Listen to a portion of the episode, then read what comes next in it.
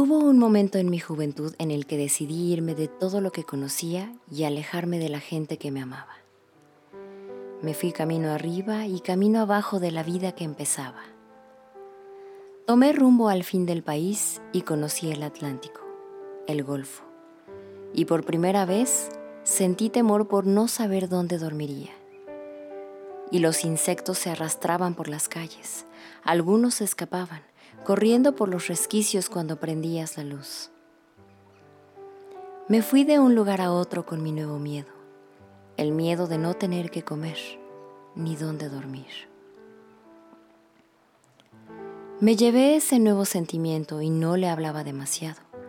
Lo dejaba morir de hambre mientras yo pasaba hambre, pero ni él ni yo morimos. Un día decidí regresar a lo que había dejado atrás a los amigos que me extrañaron y me habían olvidado. Antes de irme, miré por la ventana del cuarto donde me quedaba y nevaba. Había pequeños dragones negros en los faroles de la calle, con sus hombros cubiertos de nieve. Yo solamente sentía frío, y los grillos morían de frío también. Ya no cantaban tonadas de desesperación, solo yacían porque no lo habían logrado y yo tampoco. Entonces caminé.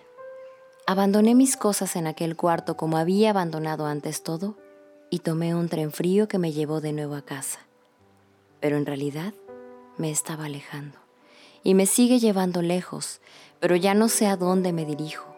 Solo sigo con aquel miedo que me hace levantar en la noche y los grillos siguen sin cantar.